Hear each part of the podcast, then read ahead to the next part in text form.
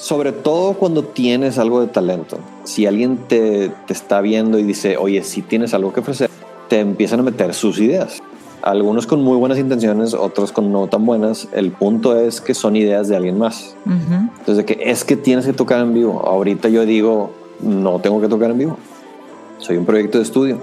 Pero por muchos años dije, es que si no tocas en vivo, no vas a tener éxito o no eres reconocido como artista o lo que tú quieras. Estos sueños que te meten en la cabeza o que tú te metiste en la cabeza a cierto punto de tu vida, que así debe de ser. Y la verdad, lo bueno de hacer cosas en la vida es que te das cuenta que esa cosa que empezabas, que te iba a hacer feliz, a lo mejor y no. Pero ya lo intentaste, ya averiguaste, ah, ok, lo de para adelante o no lo de para adelante. Bienvenidos a Infusión, en donde escucharás conversaciones con emprendedores, creativos, agentes de cambio en impacto social y bienestar. Yo soy Ani Priego y además de dedicarme a escribir, me considero antropóloga por naturaleza. Este podcast es el espacio para que los invitados compartan historias de la etapa en la que se estaban cocinando sus ideas, diluyendo los miedos y mezclándose el trabajo con su talento. En este episodio de Infusión, pues un miedo a qué va a pasar, qué pasa si sacas tu arte públicamente.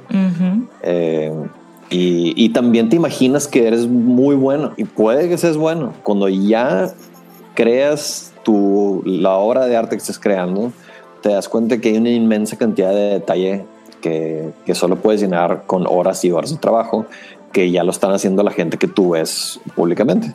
Entonces no eres tan bueno como piensas, no eres el genio que, muy probablemente no eres el genio que este, ojalá que algún día te descubran y esto y lo otro. Me di cuenta de eso de la manera más difícil que simplemente haciéndolo. Pero fue eh, sí era un miedo, o sea, empezar con ese proyecto, pero empezó naturalmente de la desesperación de no estar haciendo algo que te llenaba el día.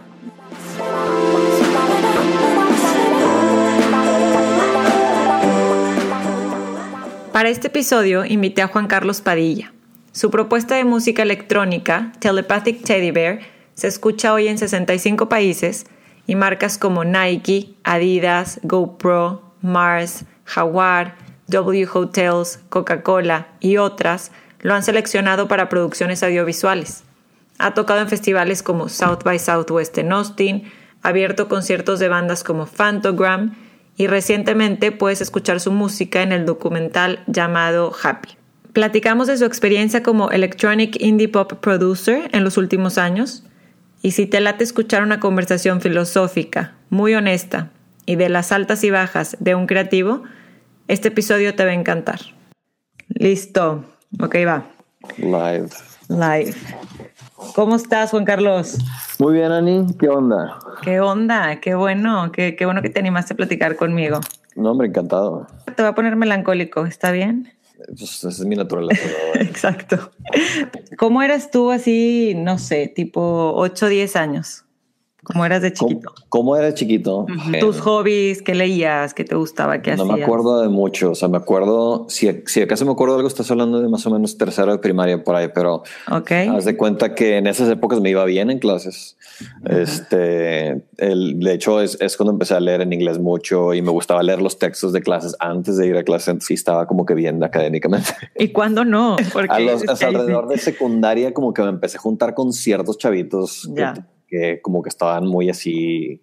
Pues la palabra es como que desmadrosillos, empezaba a ver qué, qué hacer de, de, de problemar a los adultos de alguna manera. Entonces, como que eso es lo que hacíamos, nomás nos escapábamos de clases y íbamos a hacer muchas cosas que, que no deberíamos. Y, estaba y era mala influencia. Nunca me sentía parte de un grupo de chavitos como que populares y este, viéndolo, o sea, como que acordándome, dices de que sabes que fue igual y fue un error. Me formó, pero fue un, un error el juntarme así a hacer esas cosas.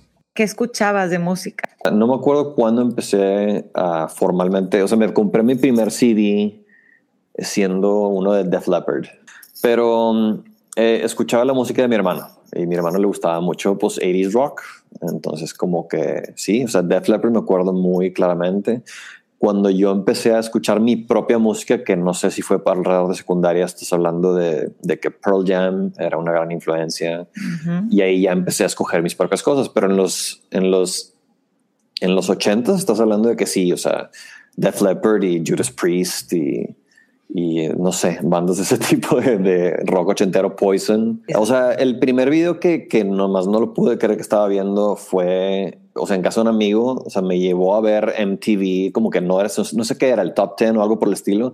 Y el número uno era Fallen Angel de Poison. Y acuérdate que se vestían como mujeres de los ochentas. Fue como que un mind blowing experience para mi cabeza el ver ese video, o sea, no entendía qué estaba pasando y me gustó como que mucho, pues, sea lo que sea que estaba viendo, eso y Warrant y ese tipo de bandas, ¿se cuenta?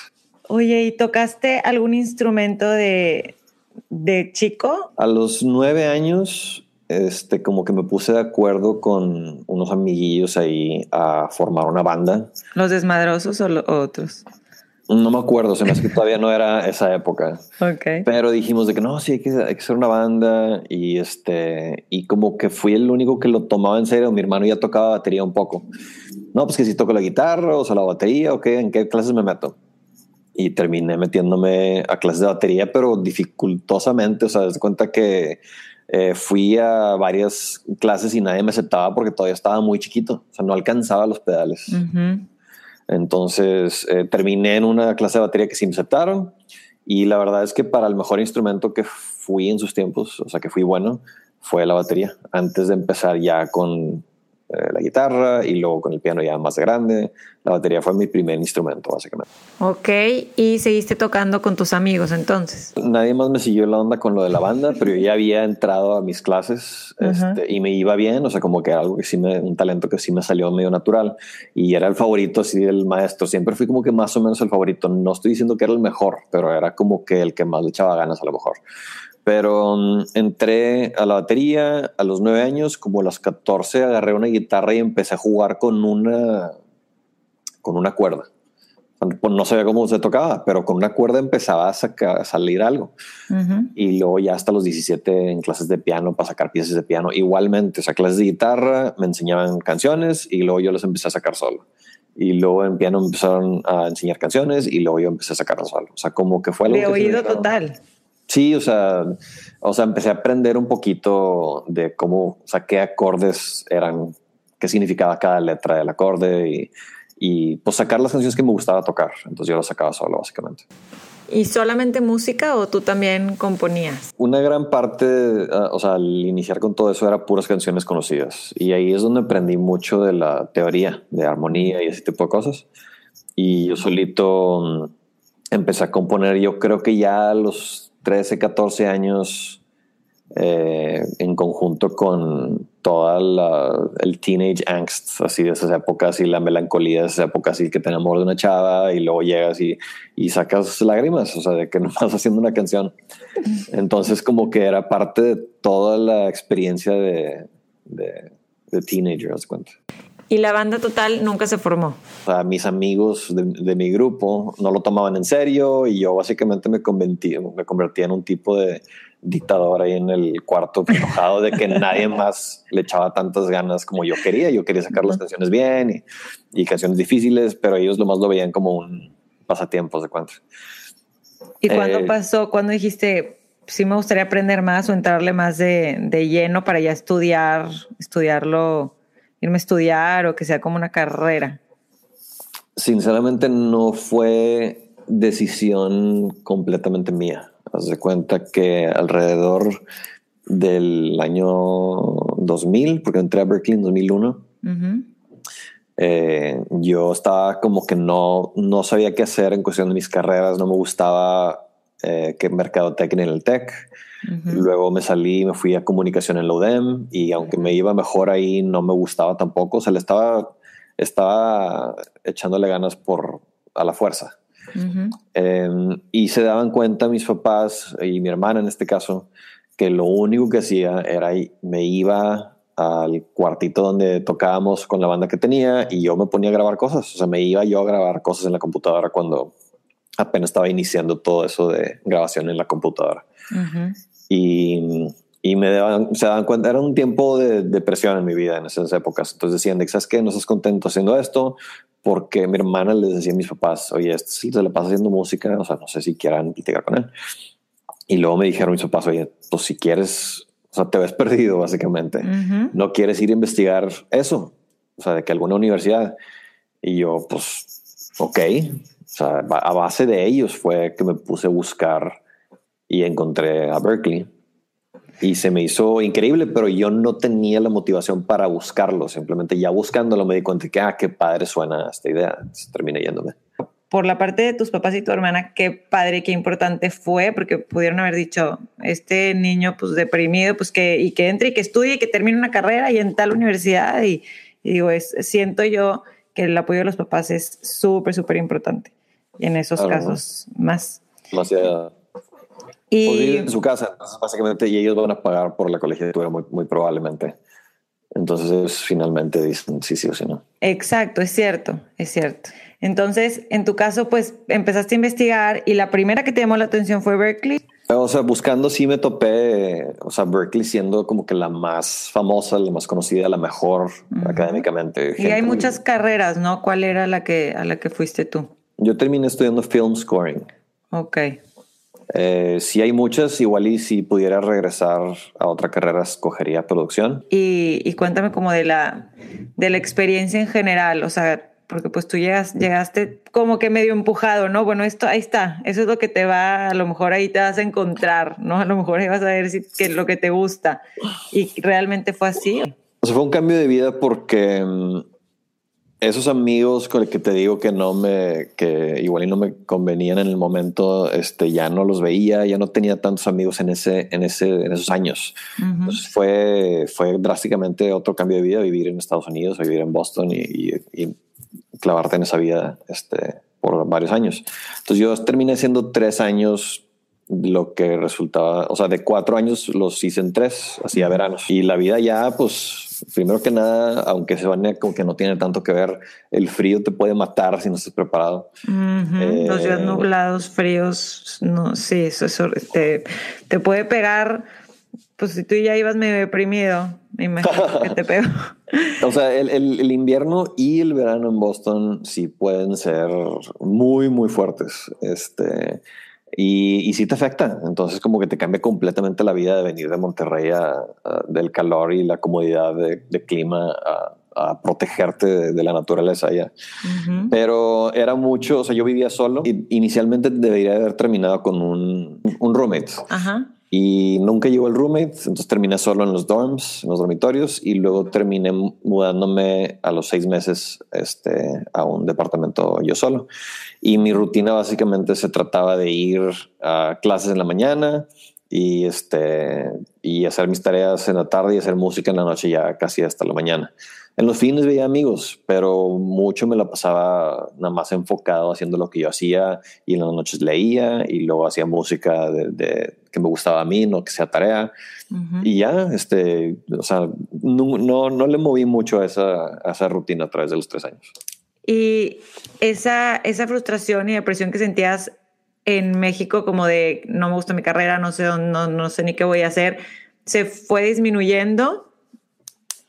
Eh, sí cambió, o sea, sí tenía más pues, sentido. otro, otro motivador. Eh, como que mm, sí, o sea, no, no, o sea, ya no sentía que tenías que hacer cosas a la fuerza, o sea, era algo que me gustaba hacer y, y lo hacía porque quería que me vaya bien y quería que, que, independientemente de qué puedas hacer después, yo como que me clavé mucho con la idea que me decía mi papá de que casi, casi no importa tanto en muchos casos el que escoges de carrera porque primero que nada pues la vida sucede y quién sabe qué te pueda pasar. Pero también eh, mi, mi, papá y pues muchos de aquí de los que conozco pues agarran de la onda de, de entrepreneur, ¿se cuenta? Entonces por ahí yo escogí film scoring no necesariamente con la mentalidad de que ah, me voy a ir a, ir a Los Ángeles a hacer música para películas, aunque sí era una opción pero, pero más que nada fue porque era lo que más me gustaba en el momento y de hecho agarré muchas influencias musicales de ahí, o sea, mucho uh, aspecto orquestral y de piano, como que lo agarré del entrenamiento de, películas. ¿Tú te consideras introvertido ahorita que me platicas como que si salías de repente, pero casi todo era solo, lo disfrutabas? Yo siempre, sí, exactamente. O sea, yo, yo aprendí a vivir solo. O sea, o sea, te acostumbras y aprendes a estar contigo mismo, que siento, o sea, de lo que he visto, muchísima gente no puede tolerar. Entonces, em, yo creo que me sirvió para ser un poco independiente. Eh, pero no necesariamente significa que yo era una personalidad muy energética o positiva. O sea, como que la melancolía siempre ha ido conmigo y eso fue, sí se instaló en mí, sobre todo cuando se está formando el cerebro todavía, de que a los 21 años más o menos, de que en, mi personalidad está la idea de tener una rutina en la que yo puedo estar solo completamente y tengo mis cosas que hacer y yo me encargo de mis cosas.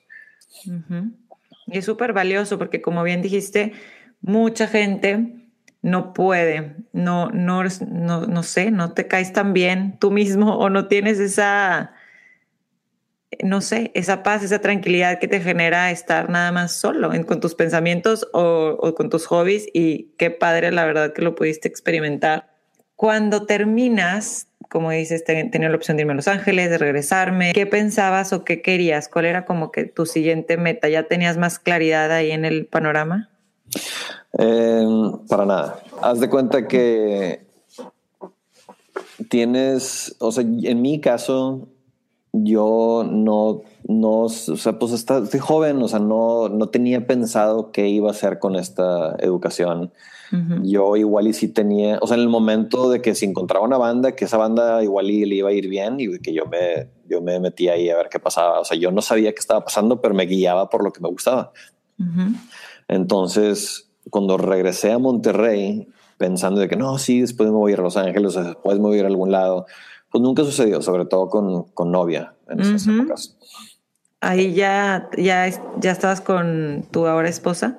Exacto, sí. Muy bien. Haz de cuenta que empecé intentando hacer como que producciones eh, de que algunas canciones para una empresa que se llama taxi.com, se me que todavía existe, pero eh, en mi cabeza como que en el momento era una buena intención de empezar a tratar de hacer canciones y tú pagabas un fee muy pequeño, pero te ponían para que te vieran empresas, se cuenta. Okay. Entonces nada resultó de eso, pero igual, sabes, de joven como que lo que más necesitas en el momento puede ser el que alguien te diga de que, ah, pues lo estamos considerando, de que, oye, sí puede jalar. Muchísimo. Como que me, me prendía cuando me aceptaban para de, de la del pool de, más opciones de que hoy igual y si, si pega esta canción que tienes. Pero más que nada esa fue una formación en mi producción, porque yo cuando estaba haciendo música para películas en Berkeley, o sea, los proyectos de Berkeley, te daban un software que se llama Digital Performer, que es especial para películas, pero yo siempre usaba Pro Tools, que es más producción en general. Entonces siempre me gustó como quiera hacer música, o sea, canciones. Yo terminé haciendo canciones es lo que siempre quise ser independientemente de que yo sabía que eso es lo que quería o no. Ok. Entonces lo que terminé haciendo fue haciendo canciones y me ayudó para, para hacerme bueno. En ese entonces, pues escribías, creabas la música. ¿Cómo era el proceso creativo y las ahorita que hablas de softwares, cómo era la tecnología en ese entonces y luego cómo es ahorita con Telepathic Teddy Bear? O sea, en Berkeley había las iMacs de colores. ¿Te acuerdas? sí, claro. alrededor del 2003. Y en la librería había esas iMacs de colores y el mouse ese redondo y, y así trabajabas, pero era, no sé si alguien recuerda de esos, o sea, el se me hace que el OS 9 o algo por el estilo se llamaba, pero la, el Finder, la carita del Finder. O sea, ahorita lo ves y es primitivo absolutamente. sí tenías oportunidad de trabajar, pero los límites de ese entonces tenían mucho que ver con el proceso de audio, que si estaba muy pesado el audio y ese tipo de cosas. Ahorita ya no, ya no hay tanta limitación de eso. Ahorita tienes hard drives externos llenos de audio que puedes procesar muy fácilmente. Entonces ya no es tanto problema de procesador. Pero en relación al, al, songwriting, claro que ha cambiado muchísimo. O sea, de chico eh, no tenía idea qué estaba haciendo y pues te copias. O sea, como que tratas de ver qué están haciendo las otras bandas y cómo le hacen, pero muy, o sea, y, o sea, making it up as you go along.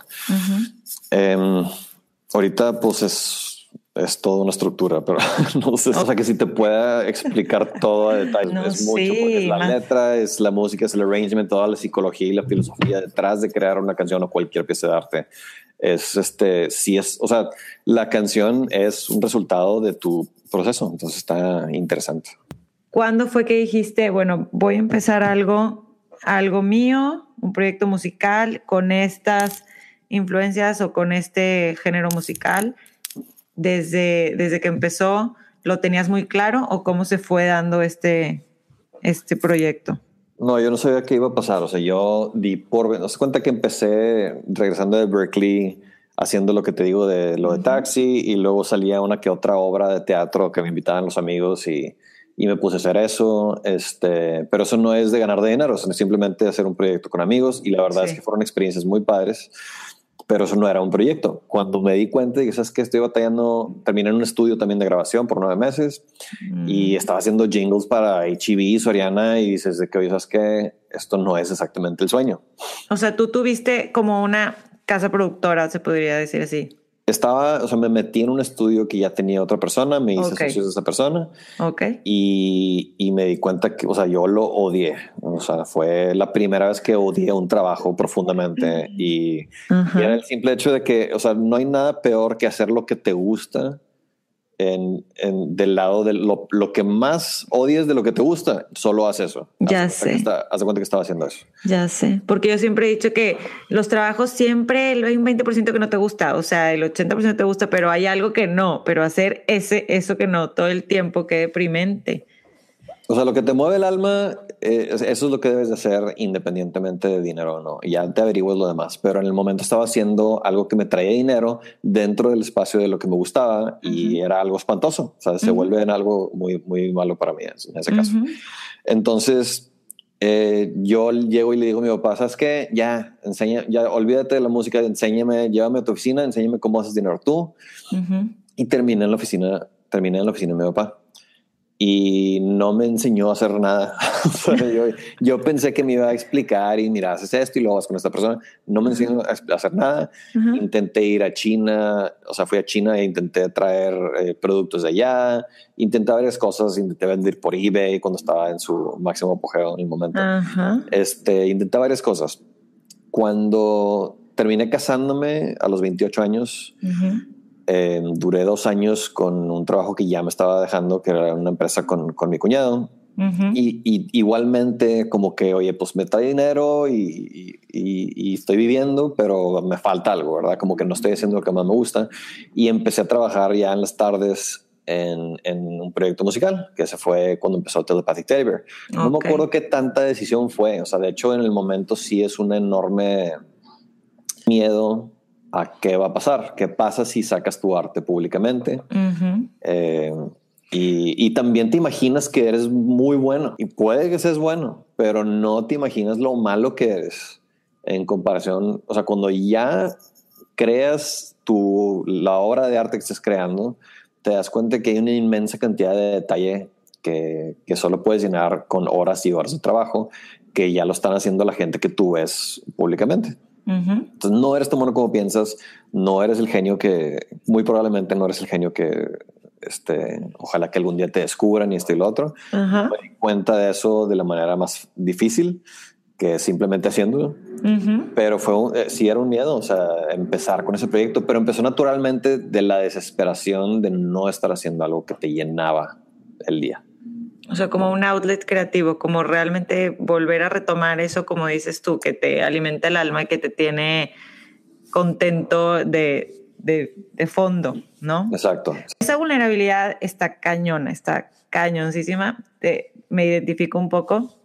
Este, y, y cómo la venciste. O sea, ¿cómo dijiste, es que ya? No porque me imagino que tú creabas mucho en tu casa, conozco tu estudio, lo tenías las grabaciones, lo, lo, hacías en tus ratos libres, pero cuando dices, ok, va, o sea, lo voy a, lo voy a sacar y le voy a poner nombre, un concepto más en forma y todo. ¿Cómo, cómo se da esto?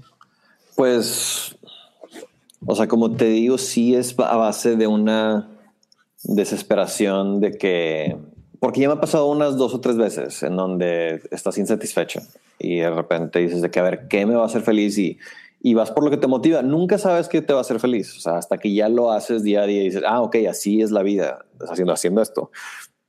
pero la motivación de llegar a un tipo de sueño, de ¿sabes qué? O sea, esta vez voy a empezar a tocar más en vivo y es lo que hice, se me hace que en 2012.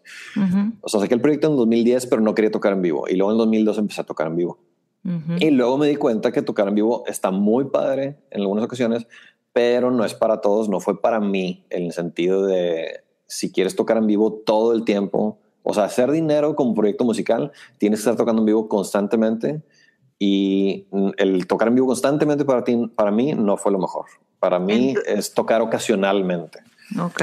¿En dónde tocabas? ¿En dónde empezaste a tocar así como Aquí en Monterrey, en donde, me, en donde me dijeran que sí. Yo lo vi en el momento como que hay que generar actividad para generar atención. Entonces, cualquier bar que me, que me dejara tocar, yo toqué ahí. Y este, igualmente, o sea, te das cuenta de que, ah, ok, o sea, que nadie te conoce, nadie te va a ir a ver sin que, sin que pues toques en todos los lugares posibles.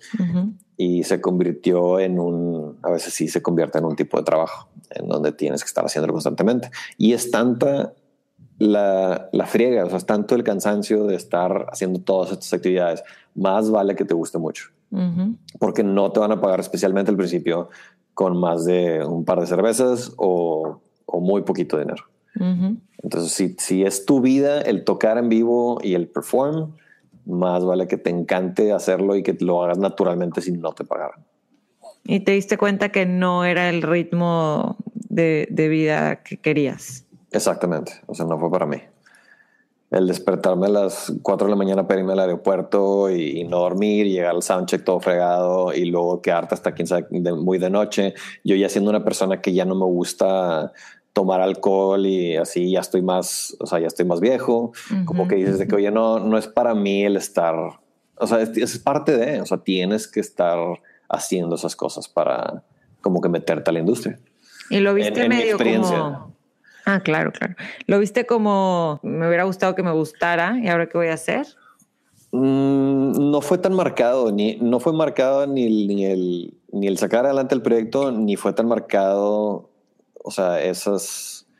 Sí, no fue un downer, pero sí fue una confusión. El decir, es que sobre todo cuando tienes algo de talento, si alguien te, te, está viendo y dice, oye, si tienes algo que ofrecer, está padre lo que estás haciendo, te empiezan a meter sus ideas. Algunos con muy buenas intenciones, otros con no tan buenas. El punto es que son ideas de alguien más. Entonces, que es que tienes que tocar en vivo. Ahorita yo digo, no tengo que tocar en vivo. Soy un proyecto de estudio.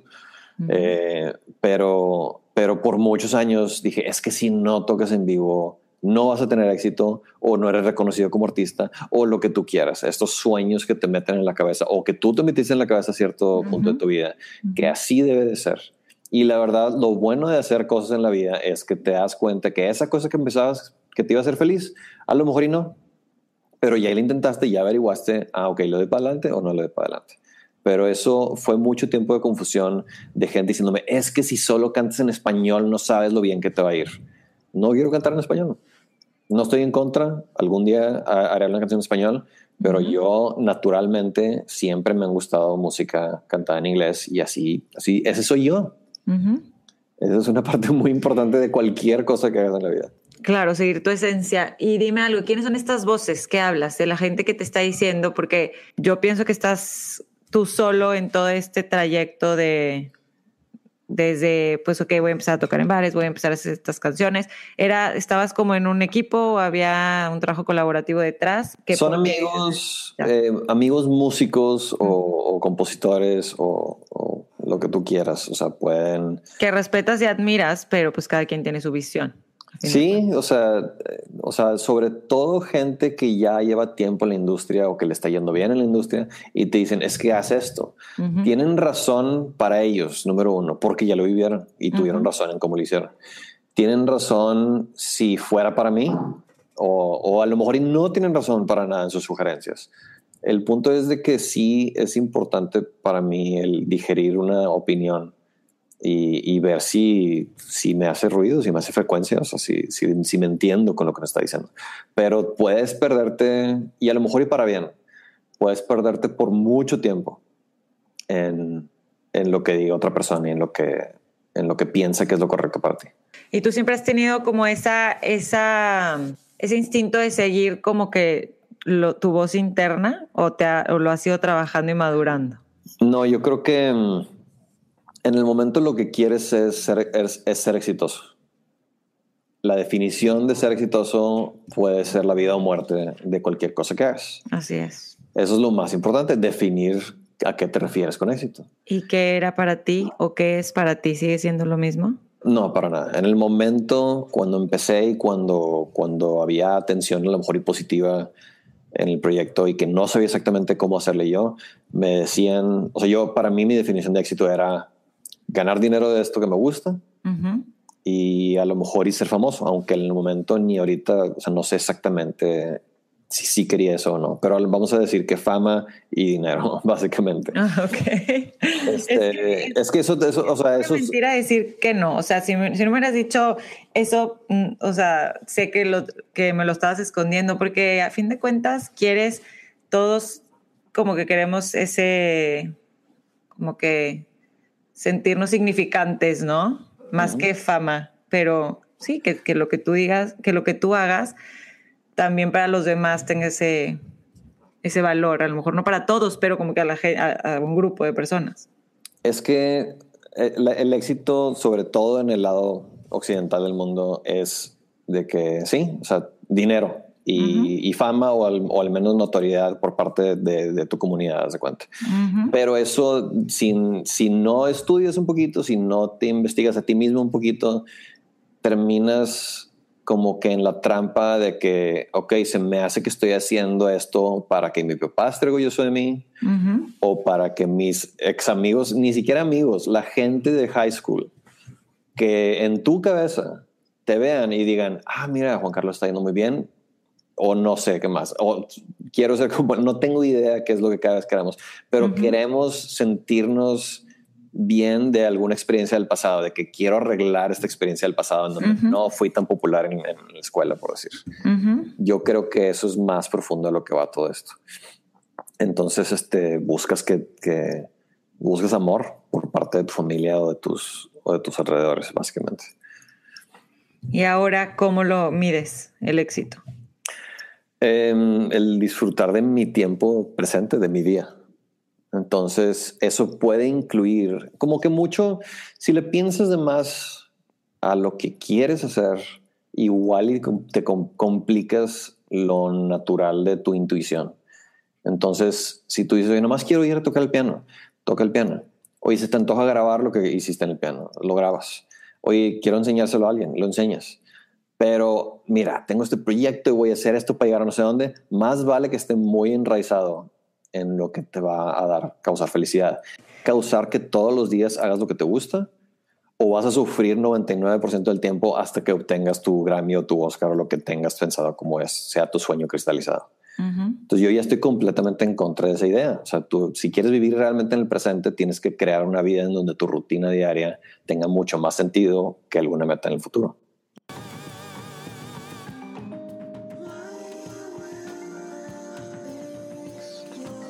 En 2010, Juan Carlos decidió producir su propia música desde un estudio en su casa, nombrando su propuesta Telepathic Teddy Bear. Desde entonces ha publicado dos álbumes completos, dos EPs y muchos singles en todas las plataformas digitales.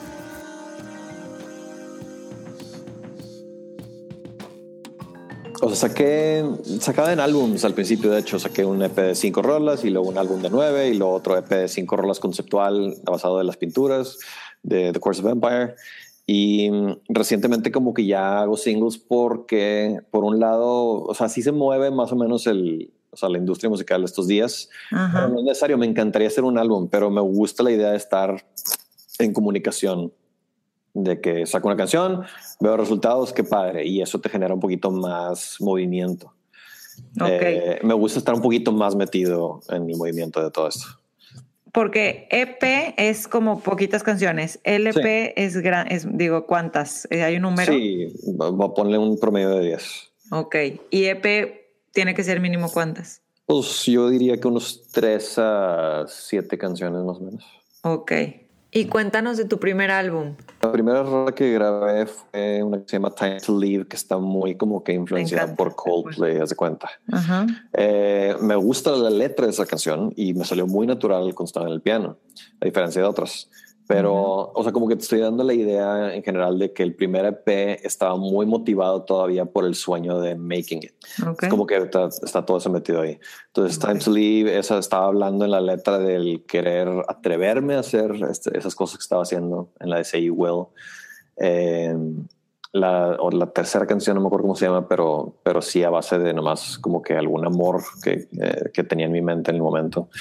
Entonces, no simplemente estaba, y yo creo que todavía es así, pero o sea, estás creando lo que más te inspira en el momento y no tenía tanto en mente a un concepto, al menos por, para ese EP, todavía no tenía un concepto más uniforme. Ok, ¿y cuál ha sido el que más has disfrutado el proceso? A mí siempre me gustó la idea de álbums conceptuales. Eh, y como que ya hice ese y me gustó tanto. Ahorita sí podría regresar a cambiar eh, la calidad de audio y algunos, los vocoders, mejorarlos, por ejemplo, pero si podría mejorarlo, em, el, el, audio sí lo mejoraría. Pero en concepto, el álbum de The Course of Empire, que está basado en las pinturas de la serie de The Course of Empire de Thomas Cole, eh, me gusta mucho en particular, sobre todo porque una canción se fluye una hacia la otra. Entonces es una canción grande que es mi, mi descripción musical de lo que estoy viendo en las pinturas. idealmente ves las pinturas y, es, y cuando escuchas la música dices, ah, ok, está perfectamente musicalizado para eso.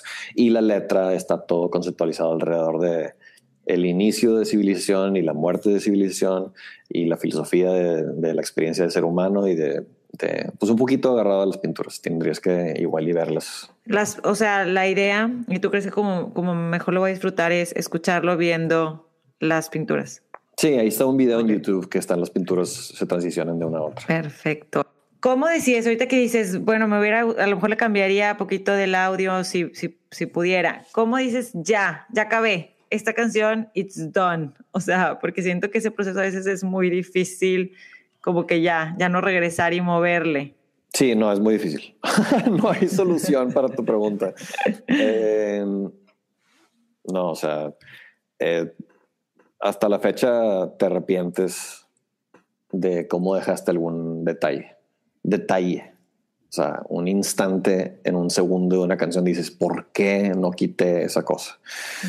Pero lo bueno es de que hay un enorme espacio, un buffer, o sea, en donde tú estás arreglando detalles todavía, pero las personas que lo escuchan por primera vez dicen, ah, este es el producto final. Mientras esté en un rango de profesionalismo, por decir de alguna manera, dicen, esta es la canción. Me gusta o no me gusta, me gusta este detalle o no me gusta este detalle. En general, el 90% no se van a dar cuenta de los errores que te están aterrorizando en tu cabeza hasta la fecha. Entonces, es nomás, mira, la solución de todo esto, al final del día, todo lo que vamos a platicar por horas y horas y horas y horas, solo se trata de sentarte enfrente de la computadora o, del, o, de, lo que tú, de lo que tú hagas. Entonces, cuando estoy terminando la canción, hijo, quiero arreglar esto, y, lo, y, lo, y ya, o sea, se llama bouncing cuando, cuando mandas la canción del software a un, a un archivo de una canción, un WAV. Ok. Entonces, de que le pico bounce y ya está lista, ya, ya terminé. Y el siguiente te despiertas, le vuelves a escuchar y no, esa nota está un punto arriba, déjame la corrijo. Y, y vuelves a avanzar y lo vuelves a hacer. Entonces, terminas, entre comillas, como 20 veces. Ok. Más que entre, mientras te sientes enfrente del computador dices, oye, ya, ya, ya tengo que sacarla, voy a picarle el botón de publicar y se acabó. Sí, exacto. Y ya, es un feeling y ya tú solo ya no te lo permites. Es un límite que te pones, ¿no? Personal. O sea, ya no le ya le trabajaste tanto que, que, las correcciones ya no se sienten tanto como correcciones, sino como inventos nuevos. Y es que no, ya, ya, ya, ya párale. O sea. Ok. ¿Y, se le, ¿Y alguien escucha tus rolas antes de de que las publiques? ¿Tienes ah. alguien así como Circle of Trust? Ah, antes no se las enseñaba a nadie. Estos días sí se la podría pasar a unos tres, cuatro personas. Eh, sí está tricky. Este, Porque, ¿Esperas algo que esperas? O sea, porque puedes mandarlas y nada más sentir como que, que las compartiste o lo, lo, harías porque esperarías como un comentario. O sea, cada persona que yo se le, le pueda, les podría mandar una canción, cada persona tiene, no estratégicamente, pero es, es confianza primero. Entonces, ok, ahí te va. Entonces, tú eres un buen ingeniero de audio. Oye, ¿qué, qué, qué escuchas en general? No, pues no, no me gusta la estructura. Ok, perfecto. Pero lo que más me interesa de él es cómo escuchaste la mezcla. Uh -huh. Un amigo que no tiene nada que ver con producción musical, ni composición, ni nada. ¿Te gustó la canción? ¿Te hace ruido esta parte? No está muy larga, no está muy corta. O sea, ¿qué te interesa a ti? Y otra persona que sí sabe mucho de música o de producción, pero que es de una personalidad más tranquila, te dice, o sea, que le guste o no es irrelevante. Él te va a decir, no, o sea, siento la estructura bien, tu voz está bien comprimida. Lo que quiera decir uh -huh. viene de alguien de confianza con un cierto background. Ok. Entonces, okay. más me ayuda, sí me ayuda en general de repente. Muy bien. Oye, hace, hace un ratito dijiste que te gusta sacar últimamente singles y ver la respuesta, ¿no? ¿Cómo describirías a tus fans o a, a tus seguidores o a la gente que te, a tus followers. Descríbeme un poquito como que qué crees que sea el estilo de vida o los gustos o así. O si hay un como que un patrón. Hay un, te, hay, entiendo yo. Ajá.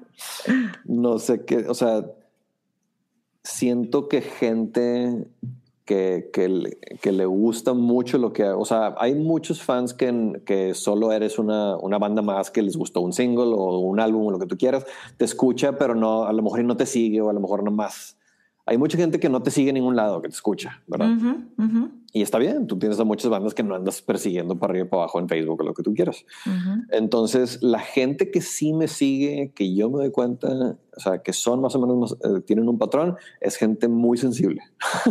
Ok, ok. Es, veo que es gente que, que tiene una sensibilidad y, y al mundo y no sé si verlo, no sé cómo tomarlo exactamente porque, o sea, te rodeas de estas personas. Uh -huh. Es la gente que estás atrayendo.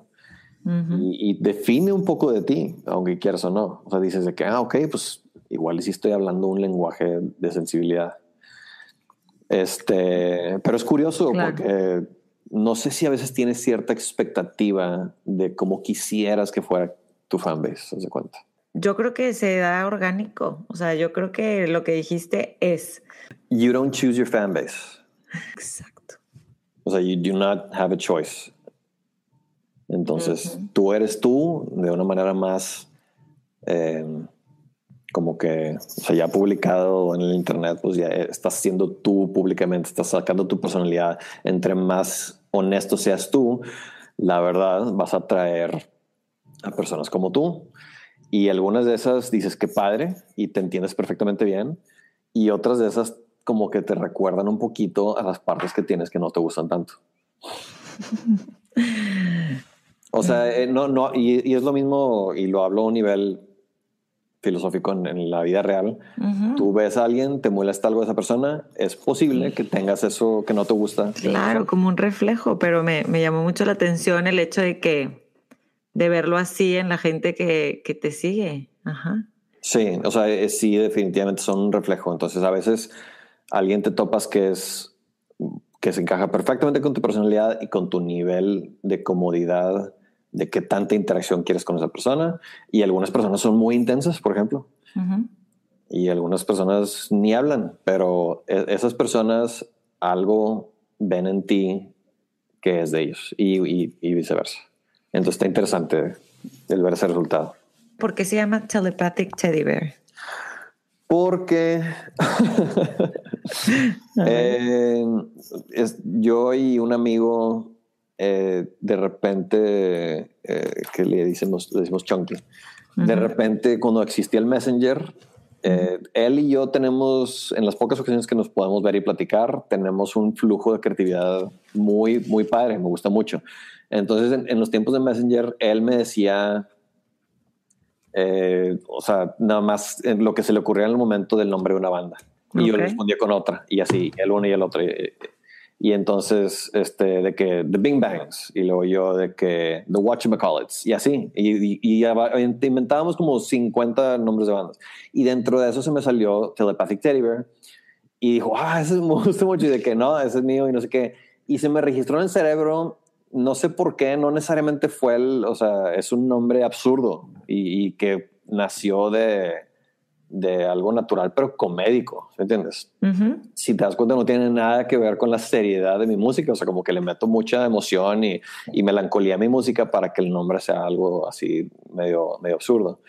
Pero de ahí salió y como que yo me clavé de que no, es que tengo que usar ese nombre porque yo lo escogí, no sé qué, y se me clavó y ahí Igualmente, cuando estás nomás haciendo cosas, cuando estás productivo y realmente creando, a veces no, no, puedes pensarle mucho a las cosas. Exacto, exacto. Ya el nombre, o sea, el contenido es lo más valioso y déjame decirte que está fregón. Siguiendo con la fan base de los 65 países, ¿cómo ves a, México? ¿México está listo para tus canciones? Sí veo a mexicanos que les gusta, que les gusta lo que hago. Sí, sí, sí, pero en porcentaje de la, de, del fan base de todos los que escuchan, ¿dónde están los que ¿Dónde hay más? Lo que me gusta muchísimo de, de, de, lo que me dice Spotify, es de cuenta, es de que sí, México está, yo creo que en el top five de países, pero por ejemplo, ciudades es, sí está por todos lados. O sea, de que Manhattan decía que estaba por ahí arriba, de los concentrados ahí, en Los Ángeles. En, desde que salió la rola de Where's My Mind en un anuncio en Irlanda y en Inglaterra, ahí salieron mucha gente en Dublín y en Londres. Antes de eso, hay mucha gente en las Filipinas que les encanta la música electrónica, como que electropop. eh, en Ámsterdam, Turquía, he visto gente. He visto gente de todos los países. Qué fregón, qué fregón. Oye, y cuéntanos de cómo te cómo de, cómo de repente te hablan, oye, queremos tu música para esta, para este anuncio, para esta marca.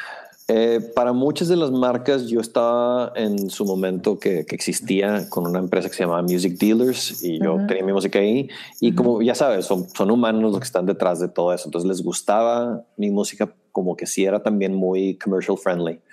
Y mandaban mi música y, le, y, como que empezaron a ganchar muchas licencias. Eh, La canción de la que fue la que más me han pagado, por ejemplo, la de Where's My Mind, que es un cover, de hecho, ¿De? me llegó de, de Pixies. Ok. Me llegó un email de una de Mars, de, la, no, no me acuerdo si era de Mars, a lo mejor era de la agencia que estaba manejando Mars, pero llegó un email extraño que me dijo palabras incomprensibles de que no, me puedes mandar un schedule, pero no significaba schedule de, de mi agenda, o sea, significaba otra cosa, significaba un tipo de cotización. Ah, ya. Y yo ya tenía experiencia con licencias, entonces hablé con uno, una otra empresa que ya tenía nueva yo que manejaba mis licencias y les dije, oye, a ver si tú le entiendes a este güey y a ver qué dice. Entonces, si yo le hubiera cotizado a esta persona sin saber nada, yo creo que le hubiera cotizado un número 30 veces menor no, de, lo, de, lo, que estas, estas personas me consideran. Entonces a ellos les fue muy bien porque yo tenía un contrato con ellos que les daba un porcentaje medio grande, pero me consiguieron suficiente para que todos estuviéramos muy contentos uh -huh. y me pagaron este, pues no tan tardadamente. Entonces, eh, pero sí, o sea, fue un email. O sea, que alguien me vio y se me contactó al email que estaba tirado por algún lado. Uh -huh. También me cotizaron una, pues todavía mucho más grande la que coticé para China y para uh -huh. territorio mundial, ¿las de cuenta? Uh -huh. eh, y esa siempre no sucedió, pero te das cuenta de, de, de, que, oye, pues lo que cuesta realmente una canción, deja tú un cover. O sea, no sé qué tanto me hubieran pagado si hubiera sido una original. Uh -huh. pero, pero una empresa grande como Mars, pues sí te va a pagar bien. Si me llega un mail de un chavito que tiene un YouTube channel y que nomás quiere poner mi canción, pues oye, úsala, no pasa nada. ¿sí entiendes? Uh -huh. ¿Qué sigue? O sea, ¿en qué estás trabajando? Me contaste cuando intercambiamos mails para esta plática que estabas trabajando en algo nuevo. ¿Qué es? Eh, acabo de... Ni siquiera he sacado la primera canción, ya está completada la primera canción, pero decidí hacer algo que yo creo que debería haber hecho hace muchos años, que es un proyecto de piano. Entonces puede ser una canción exclusivamente de puro piano o piano con elementos orquestrales o a lo mejor y elementos eh, ambientales de pads tipo síntesis de cuenta, pero sin letra. Eh, y yo, y también tratando de enfocarme en piezas de piano simples. Em, eh, o sea, como desde que empecé a tocar piano a los 17, lo único que me decían desde mis o sea, cuando yo llevaba en Berkeley un disco, mi primer disco completado de otro proyecto que tuve con un amigo que se llama Raccoon, yo se le llevé el disco de 10 canciones de pop y muy mal grabado, pero pues de que canciones completas le echamos muchas ganas sí, cuando éramos jóvenes. Se lo llevé a la maestra y como que no quedó muy impresionada pero yo me sentaba en el piano a improvisar y tocar cosas y la veía que ella se quedaba viendo la ventana nada más contemplando así el exterior. Y ella, igual que muchas otras personas de mi pasado, me decían, es que el piano, o sea, hay algo que haces con el piano que, que pues sí saca algo de, de, de, la emoción y te quedas nomás, es muy contemplativa, o sea, puede ser para dormirte o es para, es para tranquilizarte. O sea, la palabra soothing quiero que sea una gran parte de ese proyecto. Eh, cuando digo proyecto también me siento raro porque no hay nada de planeado aquí, es nada más, nada más es lo que naturalmente estoy haciendo ahorita. Nada más quiero hacerlo. O sea, no, no hay manera de optimizar creatividad a veces. Entonces, como que nomás es lo que más me inspira. ¿Cómo te sientes en relación después de todos estos años que han pasado desde ese chavito de 17 ahorita que tienes? ¿Cuántos tienes? 39. Pues, cumpliendo tus 40, ¿te, sientes, ¿te sientes como satisfecho y mucho más pleno en comparación de cómo estabas antes por el simple hecho de, de ya tener ese outlet y esa aceptación propia y de la gente, de, de los que te quieren y, y, más, de toda esta gente que ni siquiera conoces. Basado en mi carrera, en este instante que siento, siento que quiero, quiero que me vaya mejor en el sentido de que quiero más actividad de, la reacción del público. Pero eso significa que yo tengo que crear más material. Y quiero que sea más fácil, obviamente. Quiero que ponga una canción y que todos me respondan inmediatamente. Toma trabajo el que te ponga atención y toma trabajo el, que, el crear algo de, buena calidad. Entonces, eh, no me enfoco ya estos días en cómo definir eso yo, por aunque sea cursi, yo de plano me concentro en que si vi a mi familia ese día, que si trabajé, que si me desperté, que si hice ejercicio que me siento bien y que si hice música a cierta parte del día. Eso para mí es mi nueva definición de éxito. No significa que no planeo y que quiero hacer cosas, significa que me enfoco en el momento y ya. Pero ¿cómo llegas a ese punto de, de eso, de decir voy a disfrutar ahorita y hacer lo que me gusta ahorita? y lo de alrededor como ya cancelarlo, ¿sabes cómo?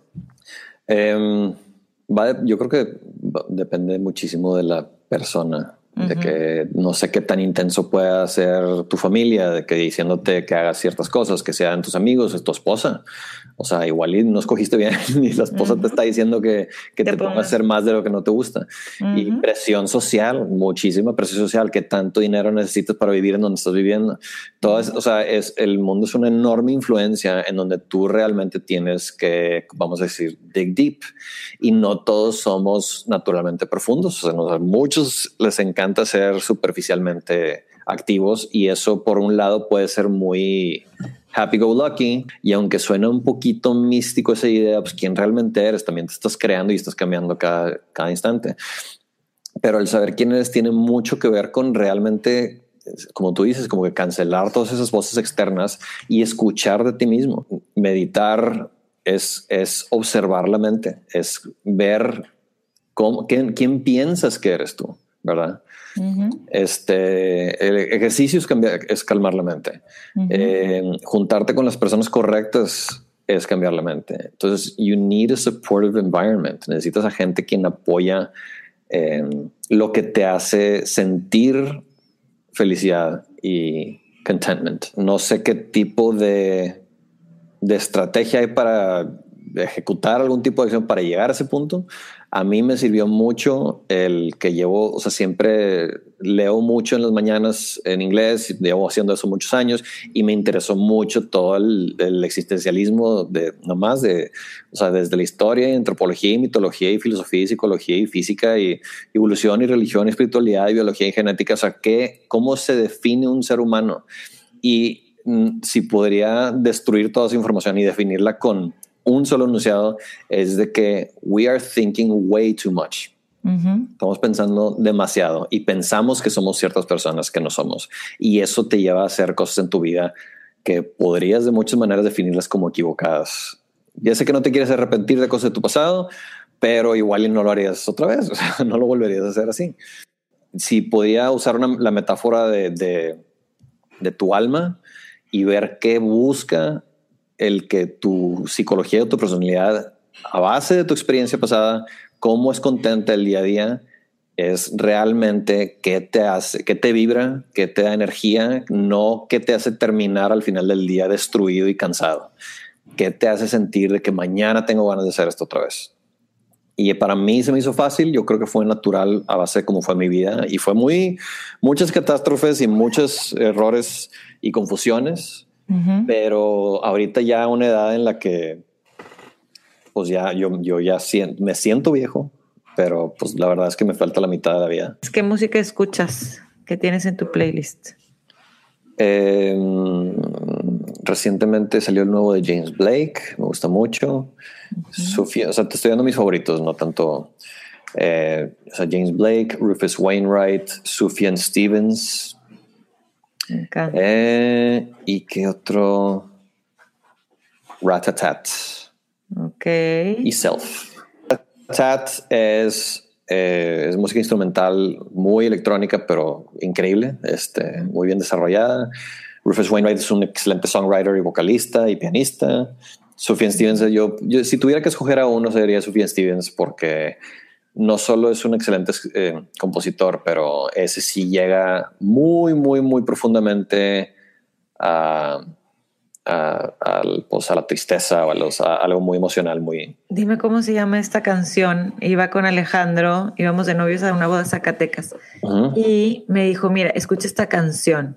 Yo no conocía a Sufjan Stevens hasta ese momento y los dos estábamos llorando. ¿Cuál era? ¿Cuál era? Pero me pues que tiene un millón de canciones, de quiero saber cuál es.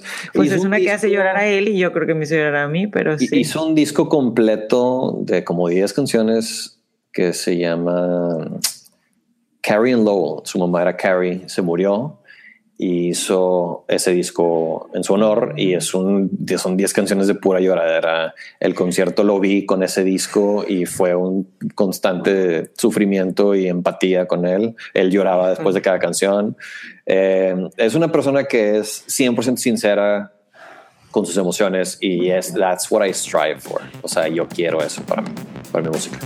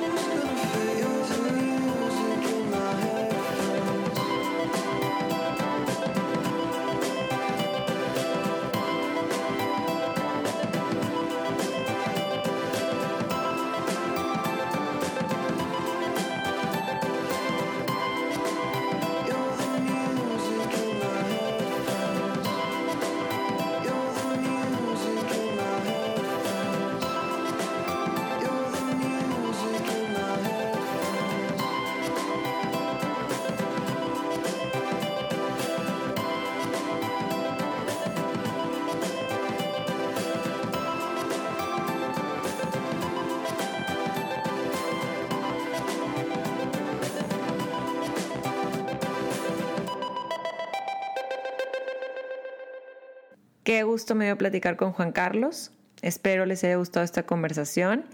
La canción que acaban de escuchar es de Telepathic Teddy Bear. Obviamente, en anabit.com encuentran los links para descargar más canciones, para ver videos de YouTube de Telepathic.